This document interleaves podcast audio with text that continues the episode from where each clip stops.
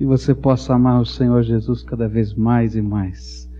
Queria que você abrisse a sua Bíblia, 1 Coríntios, capítulo 12, que temos estudado, a partir do verso 8. Queria que você também deixasse a sua Bíblia aberta, que nós vamos ter que olhar várias vezes textos que estão aqui, capítulo 12, capítulo 13, capítulo 14, na medida em que estivermos estudando a palavra de Deus. Diz assim a palavra do Senhor: Porque a um pelo Espírito é dada a palavra da sabedoria, a outro pelo mesmo Espírito a palavra da ciência, a outro pelo mesmo Espírito a fé, a outro pelo mesmo Espírito os dons de curar, a outro a operação de milagres, a outro a profecia, a outro o dom de discernir espíritos, a outro a variedade de línguas e a outro a interpretação de línguas. Mas um só e o mesmo Espírito opera todas estas coisas, distribuindo particularmente a cada um como quer.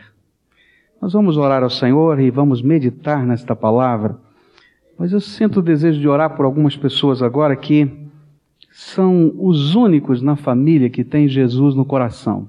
Você é uma dessas pessoas? Você é a única pessoa na sua casa que tem um compromisso fiel com Jesus, você é crente no Senhor, está orando pela conversão da sua família. Se você é uma dessas pessoas, fica de pé para a gente identificar você. E eu queria orar por você e pela sua casa. Não é isso? Olha quanta gente aqui, não é? E nós vamos orar por você. E eu queria dizer uma coisa para você. Você é um portal da graça de Deus nessa casa. Viu? Às vezes a gente se sente tão pesado, não é? Que vem tanta coisa, tanta situação, às vezes as pessoas não compreendem. Eu quero dizer que você é um portal da bênção do Senhor nessa casa. E nós queremos orar por você de tal maneira que esse portal seja realmente um portal da luz, não é? E que essa casa seja abençoada pelo seu amor, pelo seu carinho, pela sua vida. E eu sei que Deus vai ouvir esse clamor. Amém? Os irmãos concordam que a gente ore uns pelos outros assim? Então, se você está perto dessa, dessa pessoa, levanta, abraça essa pessoa agora, não é? E nós vamos orar por esses irmãos queridos aqui e que Deus esteja abençoando e fazendo de você esse portal de bênção aí aonde você vive. Pai querido, nós vamos estudar a tua palavra, a tua palavra é tão tremenda, tão maravilhosa, tão grandiosa. E nós queremos, Senhor, que o teu Espírito fale conosco. Mas nessa hora, Senhor, queremos orar por esses irmãos queridos que se colocaram em pé, que têm uma missão muito especial, a missão de ser bênção, a missão de, com o seu amor, com o seu carinho, com o seu jeito de ser, levar a luz do Senhor para esta casa. E eu sei que às vezes, Senhor, alguns têm estado desanimados, Senhor, Alguns têm estado com o coração pesado, até alguns estão dizendo, Senhor, quanto tempo? Mas eu quero te pedir, pedir, Senhor, que nesta hora o teu Espírito Santo revista cada um deles com a tua graça e que eles possam, Senhor, levar o teu amor, a tua misericórdia, Senhor, e que de fato sejam eles portais do Senhor no meio dessa família. Ó oh, Senhor, um dia o Senhor já abriu a porta destas casas através deles completa obra é aquilo que nós te pedimos. No nome de Jesus. Amém, Senhor. Amém. Você pode se sentar. Temos estudado a respeito dos dons espirituais. Temos falado, seguindo a sequência de 1 Coríntios, aqui, capítulo 12, ainda que a Bíblia fale sobre vários outros dons. E agora nós vamos entrar no foco da questão que o apóstolo Paulo estava trabalhando que era problemática com relação às línguas é, na igreja de Corinto. É, falei hoje de manhã, queria repetir que uma das razões por que o capítulo 12, o capítulo 13, o capítulo 14 de 1 Coríntios foi escrito pelo apóstolo Paulo era porque havia uma, uma compreensão não muito correta do papel desse dom na vida da igreja, do dom de línguas na vida da igreja. Algumas pessoas entendiam, dentro da igreja de Corinto, que esse não deveria ser a semelhança dos outros dons, distribuídos por Deus como Ele quer, do jeito que Ele quer, como acabamos de ler no verso 11. mas esse seria uma espécie de um sinal, um dom que todo mundo deveria ter e que representava a verdadeira espiritualidade de alguém. Alguém que estava na unção ou no poder do Espírito Santo deveria, de alguma maneira, manifestar esse dom. Isso começou a criar uma série de dificuldades na vida daquela igreja, porque a palavra de Deus diz que todos os dons não são assim. A palavra de Deus vai nos ensinar de uma maneira mais clara, na medida que formos estudando esse texto do capítulo 12, depois do capítulo 14, que o corpo é feito dessa diversidade muito grande, onde Deus usa talentos diferentes, dons diferentes, a manifestação da graça para que todo o corpo seja suprido em todas as suas necessidades. E algumas metáforas que Paulo vai usar no capítulo 12 vão fazer justamente essa questão. Você já pensou um corpo que fosse uma grande língua? Imagina uma grande língua andando, né? Tinha que ser como uma cobra, né? Porque não tem jeito de andar, não tem pernas, não é isso? Ou um grande ouvido, ou um grande olho. Não. O corpo precisa de todos os aspectos que Deus criou. E é por isso que é tão bom a gente estar completo, né? Eu Nunca vou me esquecer de um irmão que fomos visitar uma ocasião. Ele sofreu um acidente de trabalho e perdeu a pontinha do seu dedo. Na metade da sua unha, a máquina cortou aquela pontinha do dedo. Então, depois do tratamento, enquanto ele estava convalescendo, a sua esposa me ligou e disse: Pastor, olha, só tem que vir aqui visitar o meu marido, porque ele entrou numa depressão profunda. Depressão é o que está acontecendo? Não, ele está numa crise porque ele perdeu a pontinha do dedo. Então tá bom, daí fomos lá visitá-lo. E aquele homem estava numa depressão profunda porque um pedaço do seu corpo lhe tinha sido arrancado pela máquina e nunca mais voltaria. E a gente olhava para o dedo dele e dizia assim: olha, graças a Deus não foi a falange inteira, só um pedacinho, né? Mas não tinha conversa. É o pedaço dele que tinha saído. Porque todo o corpo da gente é tão importante. Como é interessante esses mecanismos da nossa mente, não é? Tem um outro senhor de mais de 80 anos que sofreu um outro problema, teve que tirar um pedaço também do seu dedo, e aí então ele estava em profunda depressão, e o médico chegou para ele com mais de 85 anos e disse: Mas por que, que o senhor está tão deprimido? O senhor está bem, a sua saúde está boa, isso não vai impedir a sua vida. Ele disse: Doutor, mas pelo resto da minha vida eu ficarei sem esse dedo. É? E o médico pensou, quanto será o resto da vida? Mas não importa, não é? O importante é que todo o corpo é uma unidade. E é essa visão que o apóstolo Paulo estava tentando passar naquilo que ele explica do capítulo 12, 13 e 14. Nós somos o corpo de Cristo. Nós somos o povo de Deus. Somos diferentes. Temos talentos diferentes, dons diferentes, mas é o mesmo Espírito que opera tudo em todos. E ele mesmo nessa diversidade está fazendo coisas tremendas no meio do seu povo. Somos diferentes, mas a graça de Deus foi derramada sobre você. Temos jeitos diferentes, mas foi derramada sobre você. E a maneira como Deus derramou a sua graça sobre você abençoa a minha vida. E a maneira como Ele derramou sobre a minha vida abençoa a tua vida. Porque nós somos parte um do outro, diz a palavra de Deus. Somos a igreja do Senhor Jesus. Mas então o que é o dom de línguas? E ele vai aparecer aqui nesse texto, vai aparecer várias vezes no capítulo 14, vai aparecer em outros lugares das Escrituras também. Falar em línguas, naquilo que a palavra de Deus nos apresenta, é falar a Deus ou a pessoas em uma língua que você nunca aprendeu. É falar a Deus ou a pessoas numa língua que você nunca aprendeu. Isso aparece em vários trechos da palavra de Deus. Aparece, por exemplo, em Marcos 16, verso 17, dizendo que esses seriam um dos sinais que seguiriam a vida da cristandade. Vai aparecer pela primeira vez em Atos 2, e daqui a pouco nós vamos olhar Atos 2, versos 4 a 11. Vai aparecer em Atos 10, 46, Atos 19, 6, 1 Coríntios 12, 10, verso 28 e depois 14, 1. E a gente vai ter que entender como é que é esse negócio, como é que funciona, é como é que funcionam estas coisas. Para a gente poder compreender, vamos ter que olhar lá em Atos 2, capítulos, versículos de 1 a 8, para que a gente possa entender a primeira ocorrência, como é que foi que aconteceu pela primeira vez essa manifestação. Atos 2, versículos de 1 a 8. Diz assim a palavra do Senhor. Ao cumprir-se o dia de Pentecostes, estavam todos reunidos no mesmo lugar, e de repente veio do céu um ruído, como que de um vento impetuoso, e encheu toda a casa onde estavam sentados. E lhes apareceram umas línguas como que de fogo que se distribuíam, e sobre cada um deles pousou uma. E todos ficaram cheios do Espírito Santo e começaram a falar noutras línguas, conforme o Espírito lhes concedia que falassem.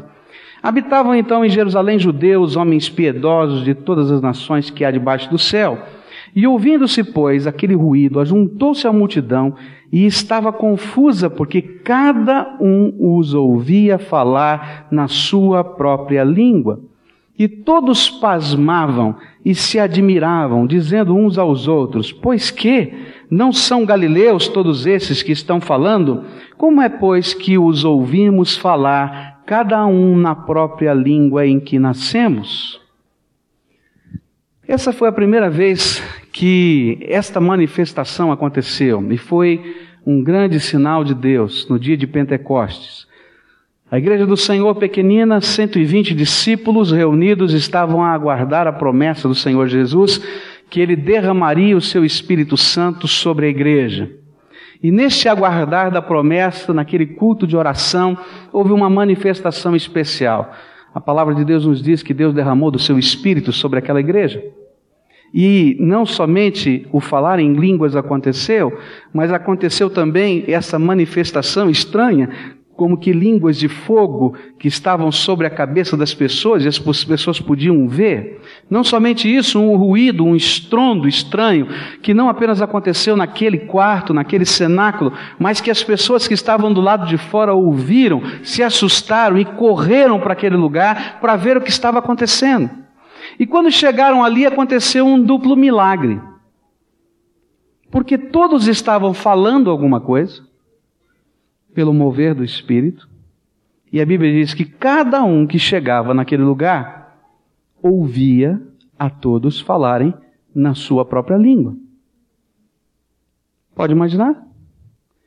Então a gente escuta aquele barulho, sai correndo para ver o que está acontecendo. Quando chega lá, encontra um grupo de pessoas falando e ele diz, está falando italiano. Não, ele diz, não, estou falando alemão, estou entendendo em alemão. O outro está dizendo assim, não, ele aqui está falando hebraico. E à medida que as pessoas iam chegando, viram um milagre tremendo acontecendo. O milagre da manifestação do poder de Deus na vida das pessoas e o milagre que acontecia no ouvido de cada um que se aproximava. Era um duplo milagre. E naquele dia Deus estava a anunciar a promessa de Joel que se cumpria. E quando a gente lê esse texto com mais detalhes, vai encontrar o sermão do apóstolo Pedro explicando o que está acontecendo, que eles não estavam embriagados, que aquilo não era alguma coisa, uma festividade de nações, mas era o cumprimento da profecia de Joel que estava ali a acontecer e que Deus estava derramando a sua graça sobre o seu povo.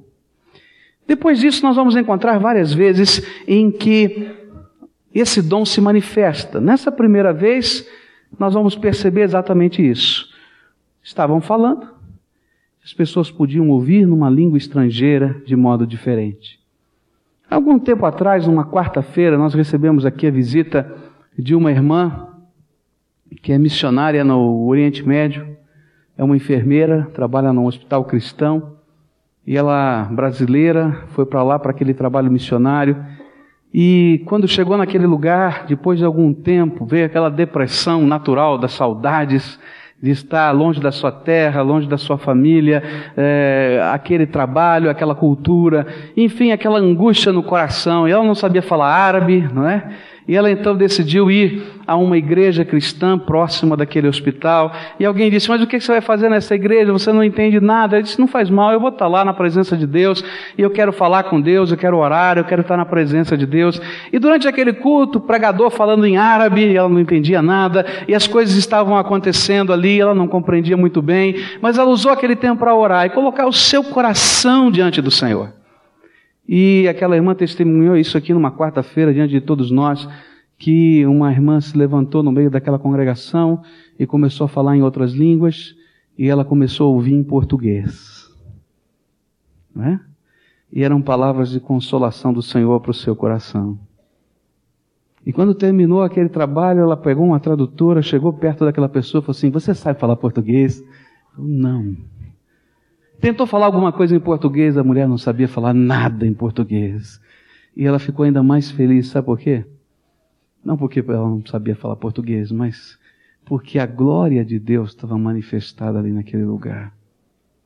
Foi mais ou menos isso que aconteceu em Atos 2. E nesse sentido, um milagre é um milagre duplo. Deus está operando em quem fala e Deus está operando em quem está ouvindo. É mais ou menos isso que acontece com o dom de interpretação de línguas. Né? Alguém está falando e o outro é capaz de compreender aquilo que nem todo mundo está compreendendo e coloca a mensagem de Deus para nós. Atos 13, verso 1, ou melhor, desculpa, 1 Coríntios 13, verso 1, vai nos ajudar a entender que em determinados momentos da experiência daquela igreja em Corinto, nem todas as pessoas podiam compreender aquilo que estava sendo dito, como aconteceu em Atos 2. E diz assim: Ainda que eu falasse as línguas dos homens e dos anjos e não tivesse amor, seria como metal que soa ou como símbolo que retine. E aqui o apóstolo Paulo dá a entender que algumas vezes são línguas que não são dos homens que estão sendo faladas. E ele coloca a expressão língua dos anjos no sentido de ser algum algum idioma que eu não sou capaz de compreender. Capítulo 14, versos 2, 7 e 11 vai deixar isso um pouquinho mais claro, onde diz assim: Porque o que fala em língua não fala aos homens, mas a Deus, pois ninguém o entende, porque em espírito fala mistérios versos 7 até 11, diz assim: Ora, até as coisas inanimadas que emitem som, seja flauta, seja cítara, se não formarem sons distintos, como se conhecerá o que se toca na flauta ou na cítara? Porque se a trombeta der sonido incerto, quem se preparará para a batalha? Assim também vós, se com a língua não pronunciardes palavras bem inteligíveis, como se entenderá o que se diz? Porque estarei como que falando ao ar. Há, por exemplo, tantas espécies de vozes no mundo e nenhuma delas sem significação. Se, pois, eu não souber o sentido da voz, serei estrangeiro para aquele que fala, e o que fala será estrangeiro para mim. E a ideia que o apóstolo Paulo dava é que algumas vezes, naquele contexto da igreja de Corinto, as pessoas não compreendiam, nem aquele que falava compreendia, nem aqueles que ouviam compreendiam. Capítulo 14, versículos 14 e 15 dizia assim: Porque se eu orar em língua, o meu espírito ora, sim, mas o meu entendimento fica infrutífero. E ele está dizendo: olha, mesmo aquele que está orando, não está entendendo. Que fazer, pois? Orarei com o espírito, mas também orarei com o entendimento. Cantarei com o espírito, mas também cantarei com o entendimento. Que a palavra de Deus está nos ensinando é que existe um dom que não é todo mundo que tem, mas existe, está na palavra de Deus, em que, segundo o propósito de Deus, algumas pessoas vão ter a sua fala trabalhada pelo Espírito Santo, vão falar, talvez não vão compreender o que estão falando,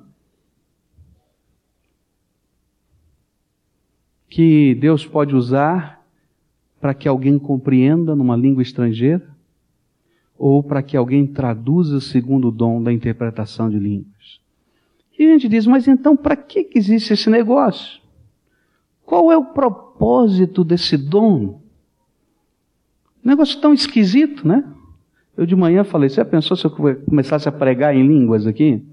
Né? E ficasse 50 minutos aqui falando em línguas para vocês dizer, cara é louco, vai embora, né?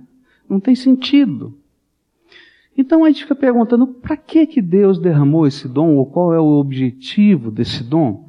E a gente vai ler então na palavra de Deus, no capítulo 14, versículos 2 até 4, o objetivo desse dom. Diz assim a palavra do Senhor. Porque o que fala em língua não fala aos homens, mas a Deus, pois ninguém o entende, porque em espírito fala mistérios. Mas o que profetiza fala aos homens para edificação, exortação e consolação. O que fala em língua edifica-se a si mesmo, mas o que profetiza edifica a igreja. O que, é que a palavra está dizendo para a gente? Nesse livro que temos estudado, de Billy Graham, que tem aqui a resenha dele feita nessa revistinha que temos usado nos estudos semanais, se você quiser, tem na livraria da igreja tanto o livro quanto essa revistinha. Billy Graham usa uma expressão muito interessante. Ele diz que o dom de línguas é o dom de pijamas. E ele faz uma comparação, dizendo que normalmente você não sai de pijama na rua que você não vai trabalhar de pijama, não é? Você não vai fazer compras no mercado de pijama. Mas você usa o pijama na sua intimidade, na intimidade do seu quarto, na intimidade do seu lar. E ele diz que esse é o dom que edifica quem fala. E é uma das maneiras pelas quais o Espírito Santo se revela para aquele que é servo de Deus e às vezes consola o seu coração e às vezes trabalha a sua alma em crises às vezes que são profundas dentro do coração, revelando a graça dele. É como se um toque do Senhor viesse sobre nós e a gente pudesse entender que algo de Deus está acontecendo na nossa vida, mas eu não sei exatamente como, nem porquê, nem de que jeito, eu só sei que Deus está se movendo e isso suscita esperança, fé e confiança no meu coração. E a grande utilidade desse dom é edificar o meu coração. Por isso, ele é o dom de pijamas, que é vivido na intimidade da minha vida, porque ele foi dado para edificação, consolação, conforto do meu coração. Na história dos batistas aqui do Brasil, tem um livro grandão assim, a Epopeia dos Letos no Brasil, não sei quantos já leram, não é? É esse livro conta a história dos letos saindo da Letônia, nós temos alguns de família leta aqui entre nós, e como eles chegaram aqui ao Brasil e quais foram os problemas que os fizeram vir para cá. E de grandes lutas e perseguições e de momentos de grande angústia. É interessante contar ali aquele historiador contando naquele livro que aqueles irmãos, quando vieram, estavam naquela insegurança de chegar num país estrangeiro, de serem imigrantes, de não saberem como ia ser a vida deles. E lá no navio, enquanto estavam viajando, alguns deles receberam esse dom e foram confortados e a manifestação desse dom dentro daquele navio trouxe confiança e esperança no coração daqueles que viajavam. Os propósitos de Deus são tão interessantes. O Senhor preparou algo muito especial, que é para a edificação da sua alma, para que você confie que Ele está operando, que Ele está fazendo alguma coisa diferenciada da sua graça na sua vida. E o objetivo é suscitar ainda mais fé, maior confiança, porque o seu espírito de fato ora, fala de coisas misteriosas que você não pode entender, mas você sente que Deus está agindo sobre a sua vida.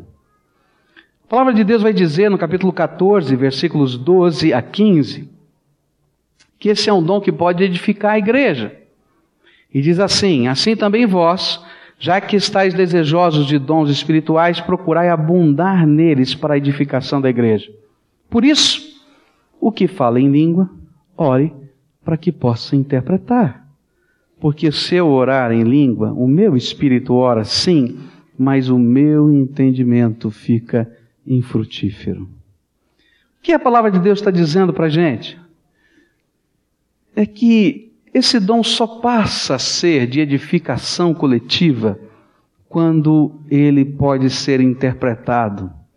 E aí o mistério passa a ser revelado.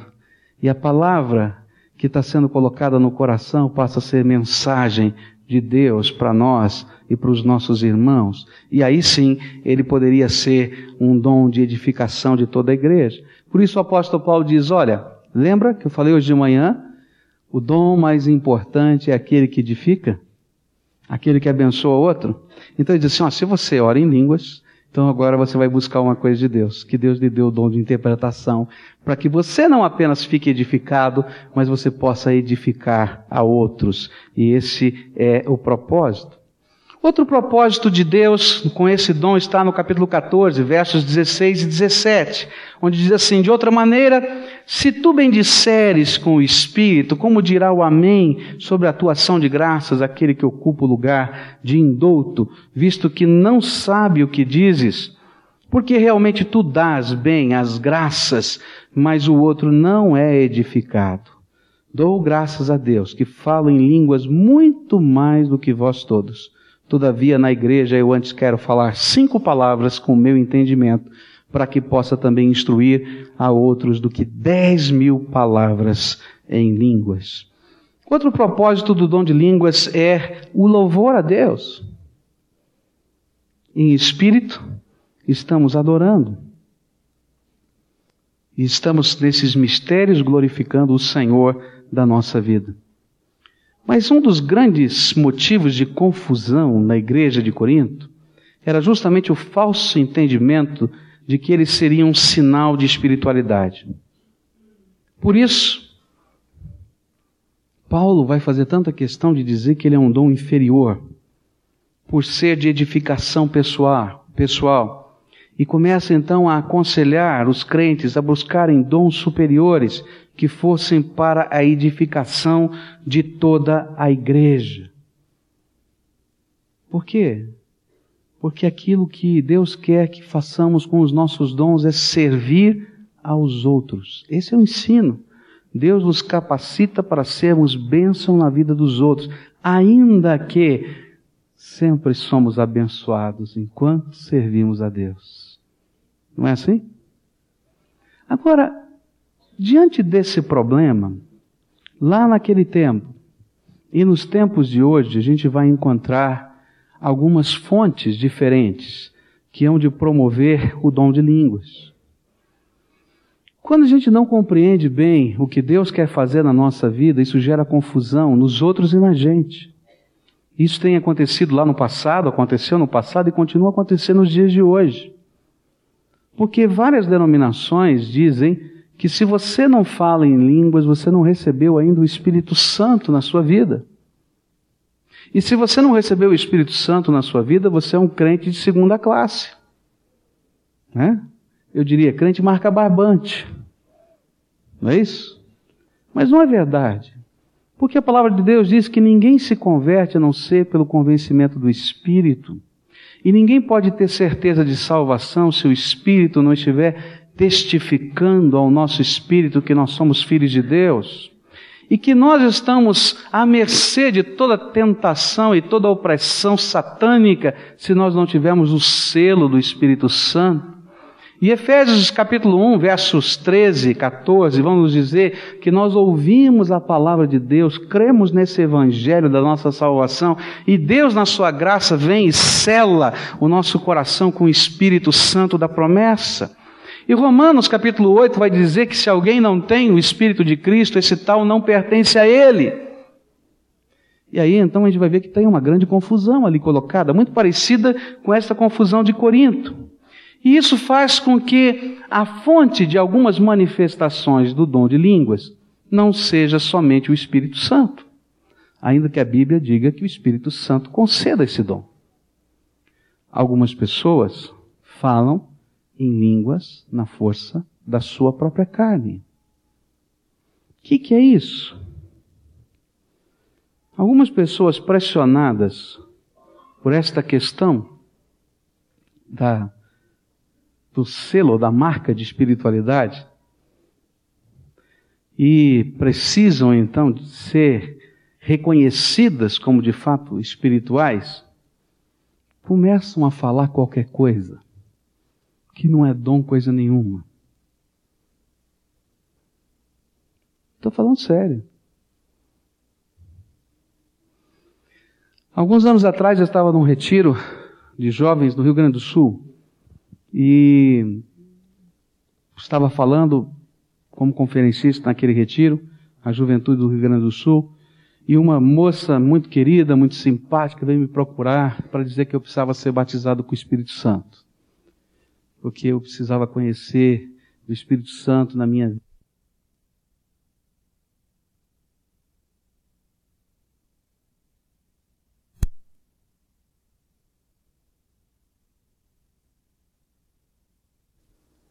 E eu percebi a confusão daquela menina que, muito carinho, disse assim: Querida, vamos estudar a Bíblia juntos. Abra a palavra aqui e acolá, e fomos estudando, e fomos estudando. E à medida que eu ia explicando estas coisas que nós estamos conversando, aquela menina foi sendo tocada por Deus. E chegou num dado momento, ela começou a chorar num pranto assim convulsivo. E eu disse: O que é que está havendo? Ela disse: Pastor, o que o senhor está me falando é verdade, aconteceu comigo. Eu estou no meio de pessoas que dizem que se eu não falasse em línguas, eu não tinha recebido o Espírito Santo, eu não seria uma pessoa espiritual. Então, todo quanto era culto, onde se convidava para o batismo com o Espírito Santo, eu ia. Ia lá na frente, as pessoas impunham a mão sobre a minha cabeça, e as pessoas diziam, olha, você repete essas palavras, eu repetia as palavras, e falava, mais rápido agora, e vai mais rápido, e mais rápido, e eu tentava, mas eu não conseguia. E muitas pessoas falavam e eu não falava. E eu disse, então eu sou a pior pecadora da face da terra. Eu comecei a fazer jejum, eu comecei a fazer eh, vigília de oração. E aí me disseram que na cidade ia chegar um grande homem de Deus, um profeta. E então eu falei, é agora, ou é agora ou é nunca. E eu fui a todas as conferências, e tinha tanta gente para falar com aquele homem, e eu disse para ele: Não, o senhor vai ter que me atender. Fiquei por último, lá à tarde da noite, e eu disse: Eu quero receber esse dom. E ele fez a mesma coisa, colocou a mão sobre a cabeça e me disse: Olha, repete, e vai. E chegou naquela hora, eu dei uma enrolada na língua ali, pastor, estou enrolando até hoje. Eu falei, querida, então vamos confessar o seu pecado. Eu quero dizer uma coisa para você. Você não precisa fazer nada para ser amado por Deus. Eu acho que essa é a coisa mais importante que você precisa saber. Você não precisa fazer nada para ser amado por Deus. Deus te ama só porque você existe. Você é filho dele.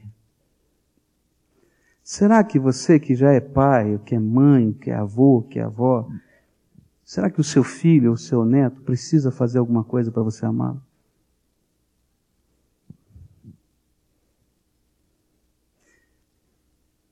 Temos aqui alguns pais que são pais de crianças excepcionais. Eu conheço alguns que são membros dessa igreja. Eu pergunto, será que os seus filhos excepcionais precisam fazer alguma coisa para eles serem amados? Talvez você ame mais esse filho ou essa filha do que aqueles que podem fazer muitas coisas. Você ama só porque eles existem, porque são seus filhos. E muitas vezes Satanás coloca uma pressão tão grande sobre a nossa cabeça, como se nós não fôssemos amados de Deus, porque não temos esse ou aquele dom. Se você vai lendo a palavra de Deus, você vai ver coisa tremenda. Deus está dizendo o contrário o mesmo Espírito que opera esse dom, opera aquele outro, opera aquele outro, está operando outros dons na tua vida porque você é meu filho. E é graça. Não é tremendo esse Deus? Eu me lembro de uma senhora que morava em frente da nossa igreja, de uma outra denominação. E ela, um dia de manhã, desesperada aos prantos, veio e entrou no meu gabinete e disse: Pastor, o senhor precisa me ajudar. Por que é que Deus não me ama? Por que é que Deus não me ama? Por que é que Deus não me ama? E chorava convulsivamente. E eu disse: Mas por que é que você acha que Deus não te ama? E ela disse: Olha, há tantos anos eu tenho buscado ser batizada no Espírito Santo com o sinal de falar em línguas. E Deus não me dá isso. Eu já tenho feito isso, aquilo, aquilo outro, aquilo outro, e vigília, e jejum, é aquilo, e sobe montanha, e desce de coisa tal. E eu disse, minha filha, mas por que, que você acha que Deus não te ama? Só porque Ele não te deu um dos dons dele? Tem tantos outros. Eu disse, o que é que você faz na sua igreja? Ela disse assim, eu sou professora de crianças, eu tenho um ministério junto às crianças, eu falei, e como é que você faz esse trabalho? Então ela se encheu de alegria e começou a dizer das coisas que ela preparava, dos trabalhos manuais, da coisa gostosa que era contar a história, de como era tão bom. E eu disse assim, por que, que você acha que o Espírito de Deus não te acompanha cada dia que você entra naquela classe para ministrar aquelas criancinhas? Eu disse, é verdade, ele entra comigo. Então, filha, vamos entender o que a palavra de Deus diz. Não existe só um dom. Nós somos um corpo. E Deus não vai dar todos os dons para você, para você não se sentir o corpo sozinho. Sabia disso? Você vai ter que depender do outro. É assim que Deus trabalha. Mas Deus não vai te deixar sem pelo menos um dom do seu espírito, para que você o sirva com alegria. Algumas vezes, há pessoas que estão simulando na força da carne esse dom para serem aceitas em determinados grupos. E eu quero dizer para você, se isso um dia aconteceu na tua vida, não precisa fazer isso. Deus te ama só porque você existe. Sirva a Deus com o dom que Ele te deu e se alegre no serviço de Deus. E se Deus quiser te dar outros dons, e você pode buscá-los, deixa Ele mostrar o que é melhor para a tua vida e para o reino, porque é assim que Ele trabalha. Mas outras vezes, esse dom, como outros dons, como de profecia também, eu falei que existiam falsos profetas hoje de manhã, mas existem falsos dons de línguas. Falsos dons de línguas que existem como manifestações demoníacas e que não vêm do Espírito Santo de Deus. E que acontecem, às vezes, para impedir a verdadeira fé. Alguns anos atrás, uma senhora entrou no nosso gabinete para conversarmos, ela estava voltando à igreja, depois de 25 anos afastada da igreja. Depois de 25 anos afastada, uma vida enrolada, tanta coisa complicada, pecado, adoração de falsos deuses, etc essa, essa senhora estava voltando à igreja. Ela estava naquela conversa para se filiar à igreja, para trabalhar ali com a igreja, ela queria voltar depois de 25 anos. Começamos a conversar, eu perguntei da conversão, eu perguntei isso, perguntei aquilo, e chegou um dado momento, ela disse assim, pastor, mas eu tenho uma dúvida, será que o irmão pode me ajudar? Eu falei, não sei, vamos ver. Ele disse assim, olha, por que, que eu não consigo orar com o meu entendimento? Eu disse, como? Ela disse assim: toda vez que eu começo a orar, eu falo em línguas. Eu disse para ela, mas minha irmã, você não consegue orar uma oração sem que, você, que o seu entendimento a acompanhe? Ela disse, não, eu começo a orar e eu começo a falar em línguas. Eu falei, ah, diabo safado. A mulher quer se converter e não deixa. Eu falei, minha irmã, eu quero orar pela irmã. levantei, pus as mãos sobre ela, repreendi os demônios que estavam possuindo. Houve uma manifestação demoníaca, aqueles demônios foram expulsos. Aquela mulher conseguiu orar com entendimento, recebeu Jesus como Senhor e Salvador. E eu disse para ela, agora tu vai ser batizada, minha filha, porque tu não era crente não, porque, Jesus, porque o diabo não fica no coração de quem é crente, não cabe, não é? Então se aceitou Jesus, vai ser batizado. E ela dizia com tanta alegria assim: nunca mais falei em línguas. O que, que eu estou dizendo? Eu quero dizer para você que existe um dom de línguas que vem do Espírito Santo de Deus, que existe para a edificação do nosso coração nem todos aqui vivem esse dom, mas segundo a graça de Deus e conforme a necessidade, quem sabe até da tua vida, Deus pode derramar sobre você. mas que ele não é sinal de espiritualidade. Ele é apenas um dos dons do Espírito. E que Deus não o ama mais ou menos porque você vive ou não vive esse dom. E que algumas pessoas vivem esse dom, não pela força do Espírito Santo. Algumas pela sua própria carne e outras até por influência demoníaca. Porque o inimigo é, é artista em imitar as coisas do reino de Deus. Só por isso. E fazer confusão no meio do povo de Deus. Então, cuidado com isso. Por isso que a palavra de Deus diz que a gente tem que provar os espíritos. Nós já falamos sobre isso né, hoje de manhã. 1 Coríntios 14, verso 29, vai nos ensinar como a gente deve viver esse dom dentro da igreja, é? E mas ele vai dizer que a gente tem que ouvir e provar. Agora, qual é a dinâmica de Deus? Qual é a parte desse dom na vida do culto público? E alguém vai dizer assim, mas pastor, o senhor está falando essas coisas, mas eu nunca vi aqui na sua igreja ninguém falar em línguas. E provavelmente não vai ver no culto público. Por quê? Porque a palavra de Deus nos orienta como isso deve ser vivido. A partir do, do verso 26, você vai encontrar a maneira pela qual esse dom deve ser usado. E isso aqui é coisa importante. Diz assim a palavra de Deus: Que fazer, pois, irmãos, quando vos congregais? Na reunião pública, na congregação. Quando um, um, de vós tem salmo, tem doutrina, tem revelação, tem língua, tem interpretação, faça-se tudo para edificação. Edificação de quem? Do corpo. Se alguém falar em língua, faça-se isso por dois, ou quando muito três, e cada um por sua vez, e haja um intérprete. Mas se não houver intérprete, esteja calado na igreja e fale consigo mesmo e com Deus. Por quê? Porque esse é um dom para edificação pessoal. É isso que diz a Bíblia.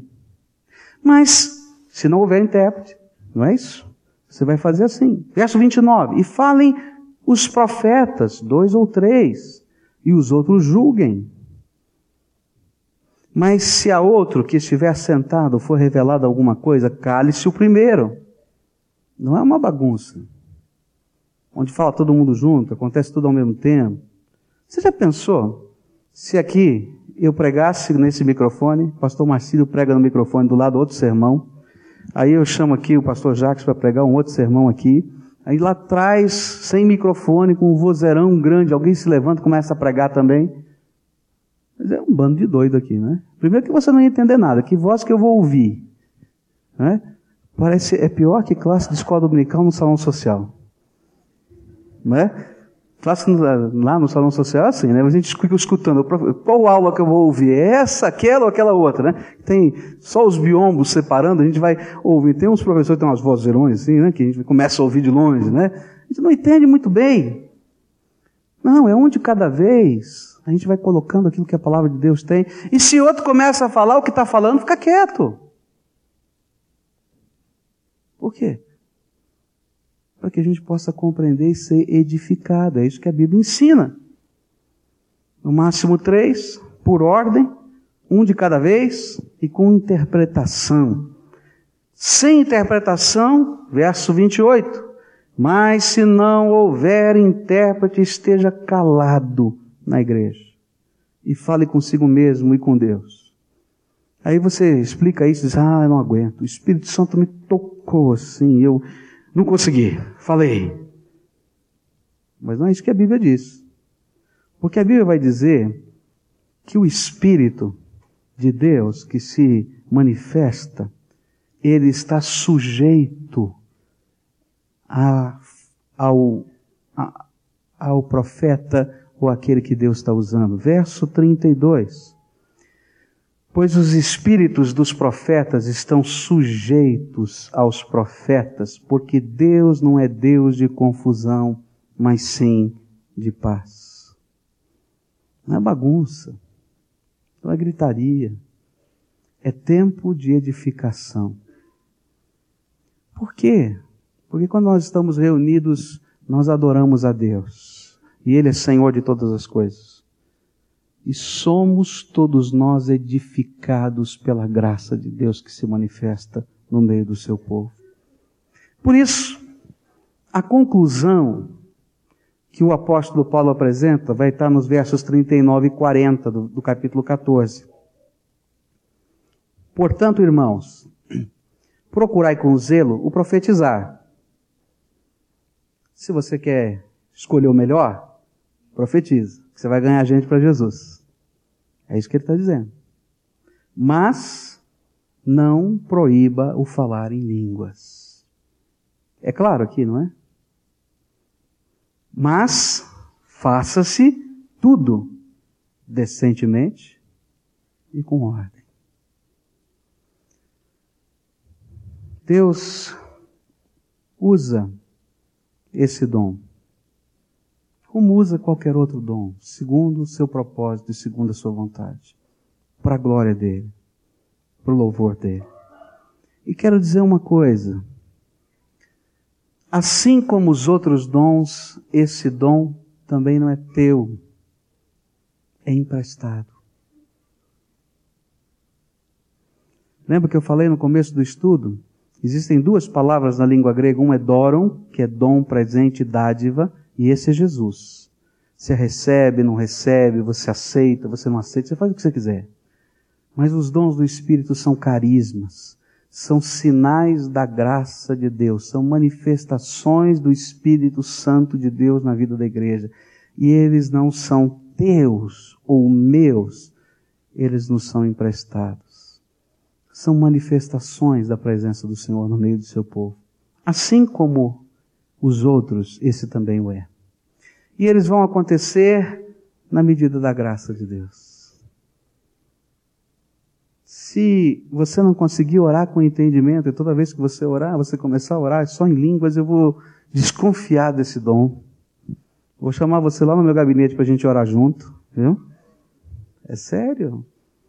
Porque a Bíblia vai dizer que você precisa orar com o seu entendimento, você precisa adorar a Deus com o teu entendimento, você tem que, com a tua alma, com o teu ser, reconhecer a glória do teu Senhor. Em alguns momentos, quando você às vezes nem consegue fazer isso. Porque às vezes a tristeza está no coração, a ansiedade está no coração, ou por uma outra razão que na soberania de Deus, Deus decida. Ele manifesta de uma maneira diferente o seu espírito, para você saber que está sendo tocado por Ele, consolado por Ele, animado por Ele. E que coisa boa é saber que Deus nos ama só porque a gente existe. Deus não me ama porque eu sou isso, eu sou aquilo. Deus me ama porque eu existo. E me ama tanto, diz a Bíblia, que Ele deu o seu único filho para que morresse na cruz do Calvário por mim. E antes que eu soubesse disso, Ele já tinha me amado. Que coisa tremenda. Nós não estamos sendo julgados pelos dons que temos ou não temos nós estamos sendo amados, estamos sendo trabalhados pela graça de Deus acima de tudo. Por que a gente tem falado sobre todas essas coisas e vamos continuar falando sobre outros dons?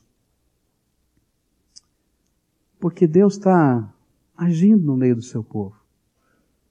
De muitas maneiras diferentes. Muitas.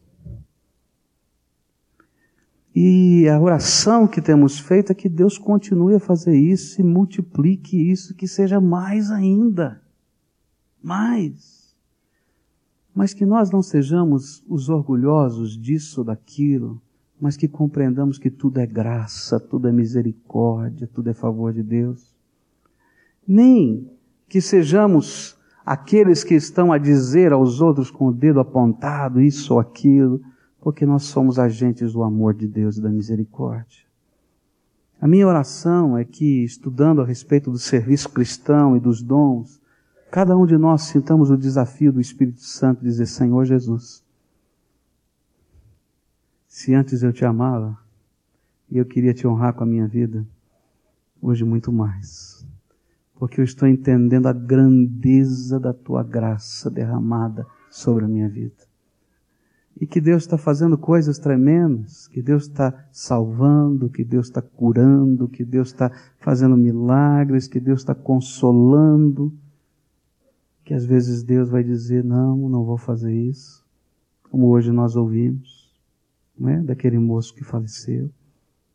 Porque não é, não sou eu e não é você que controlam a Deus. Não adianta você determinar coisa alguma para Deus, porque Deus é Senhor dos céus e da terra. Você só é servo, servo amado, querido, escolhido, bendito, mas é servo e Ele é Senhor. E tudo quanto temos e somos precisa ser para a glória do Senhor da nossa vida. Amém? Eu queria que nós orássemos agora. Vamos ficar de pé e vamos orar ao Senhor.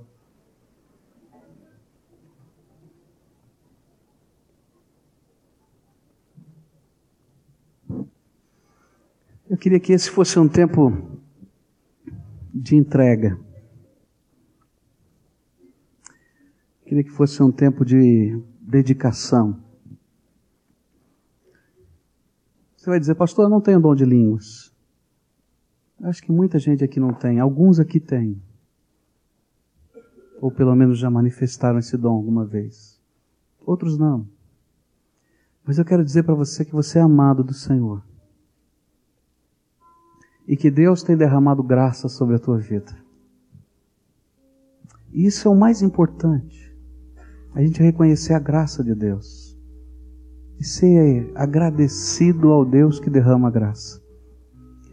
E sabe qual é a resposta que o Senhor espera dos seus servos? Não é a erudição de um pregador, não é o falar em línguas, nem a operação de um milagre extraordinário, porque na dinâmica de Deus, tudo isso é tão comum, gente. Milagre é milagre para mim, mas para Deus é a coisa mais simples do mundo. Já parou para pensar nisso? Será que tem milagre para Deus? É a coisa mais normal do mundo. Agora, sabe o que é que Deus espera do meu coração e do teu coração? É que eu me ofereça a Ele e que o louvor seja o louvor da minha vida. O apóstolo Paulo disse lá no livro de Romanos, capítulo 2: falando sobre os dons espirituais. Rogo-vos, pois, irmãos, pela compaixão de Deus, que vos entregueis em sacrifício vivo, santo e agradável a Deus, que é o vosso culto racional. Sabe qual é a grande mensagem? Não é que você seja poderoso, capaz, sábio, ágil, não. Porque Deus já é tudo isso. Mas que a graça de Deus que o poder do Espírito Santo de Deus, que a compaixão de Jesus por você movam tão forte o teu coração, que você não tenha outra saída a não ser dizer: Senhor, eu vou colocar-me inteirinho no teu altar. Meu corpo, minha alma, meus pensamentos, meus sonhos, meus bens, tudo e eu quero ser para a tua glória. E esse vai ser o meu culto. O culto não é a música bonita, a arte, o talento, o dom. O culto, segundo a Bíblia, é a vida do adorador colocada no altar do Deus vivo.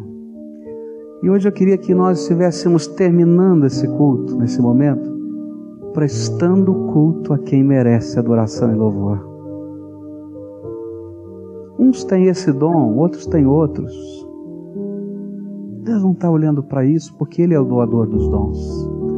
Mas Ele quer ver se a tua vida inteira está colocada no altar dele hoje, sem reserva nenhuma, sem um pedacinho que você diga: essa possessão é minha. E quando assim fazemos, a glória é dada a Ele e a glória dele se derrama sobre nós em graça sobre a nossa vida. Eu queria que nós orássemos agora, e essa oração é tua. Lembra Quais são os dons que Deus te deu?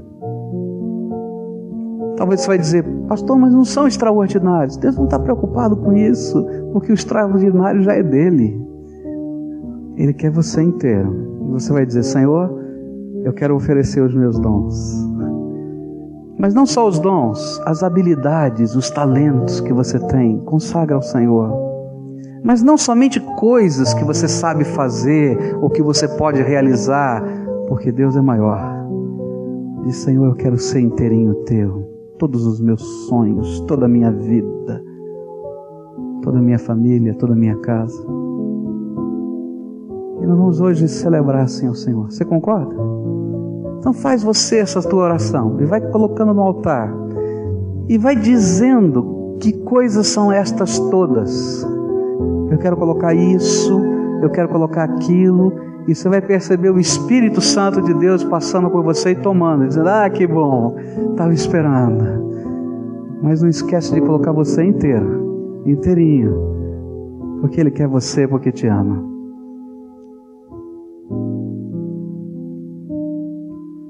Ah, Jesus, bendito seja o teu nome. Santo, eterno, tremendo, glorioso Salvador da minha alma. Ah, Senhor, quando lemos às vezes as Escrituras, imaginamos homens fortes, poderosos, santos. E que bom é saber que o Senhor usa gente simples, pecadora, cheia de defeitos, como eu como os meus irmãos que estão aqui, e como cada um destes servos teus tão maravilhosos na palavra, que o Senhor não esconde os seus pecados para nós. E nesta hora, Senhor, eu quero dizer que o que nos empolga não é o extraordinário do teu poder, ainda que de fato nós não entendamos tantas coisas tremendas que o Senhor faz. Mas o que nos empolga, Senhor, o que motiva o nosso coração é saber que Tu és Senhor da nossa vida. O que nos empolga não é saber que os demônios se submetem à ordem do Senhor, mas como o Senhor disse para os teus discípulos, é saber que o nosso nome está escrito no livro da vida eterna do Cordeiro de Deus. O que nos empolga, Senhor, não é saber que o Senhor faz milagres, porque o milagre, Senhor, faz parte da tua natureza. Mas é saber que o Senhor amou o mundo de tal maneira que deu o seu Filho unigênito para que todo aquele que nele crê não pereça, mas tenha a vida eterna. O que me empolga, Senhor, é saber que, sendo como eu sou, o Senhor me toma nas tuas mãos e eu posso me sentir envolvido pelo Senhor e pela tua graça. Bendito seja o teu nome, Senhor. E é por isso que eu me uno com os meus irmãos aqui nessa noite para dizer: Senhor Jesus, toma para ti os dons que são teus, porque não são meus. Cada um deles que o Senhor derramou um dia sobre a minha vida, desde os meus 12 anos de idade, que o Senhor tem falado algumas coisas tão profundas ao meu coração, eu quero colocá-los no teu altar, porque eles não são meus, são teus. Eu quero colocar, Senhor, a minha personalidade no teu altar. Eu quero colocar os meus sonhos, Senhor, sobre o teu altar. Eu quero colocar os meus medos sobre o teu altar, Senhor. Eu quero colocar os meus bens sobre o teu altar. Eu quero colocar os meus filhos sobre o teu altar, Senhor. Eles, Senhor, como eu quero que eles sejam teus e para a tua glória, Senhor Jesus quero colocar minha esposa no teu altar, Senhor. Eu quero colocar o meu pai sobre o teu altar, os meus irmãos, os meus sobrinhos, a minha mãe, os meus sogros. E eu queria, Senhor, que toda a nossa casa, toda a nossa vida, todo o nosso ser estivesse sobre o teu altar para a tua glória, Senhor. Porque só tem sentido a nossa vida se ela for para o louvor da tua glória. Ó oh, Pai, aquele rogo lá de Romanos 12 está batendo forte aqui no meu coração e eu quero me colocar diante do Senhor para dizer: Eu quero, Senhor, lhe prestar um culto de inteireza de vida sobre o teu altar. E eu sei que nessa hora os meus irmãos estão comigo nesse mesmo espírito. Por isso, recebe o louvor, recebe a adoração, recebe a ação de graças, porque o Senhor é digno de toda a honra, de toda a glória, de todo o louvor, hoje para todo sempre. E é por isso que os anjos se unem conosco nessa adoração, e os seres, Senhor, que o Senhor criou no céu, na terra, debaixo da terra, vão dobrar os seus joelhos diante do Senhor, para dizer que bendito é o nome do Senhor. Nós te adoramos. Santo, santo é o Senhor. Amém. Amém.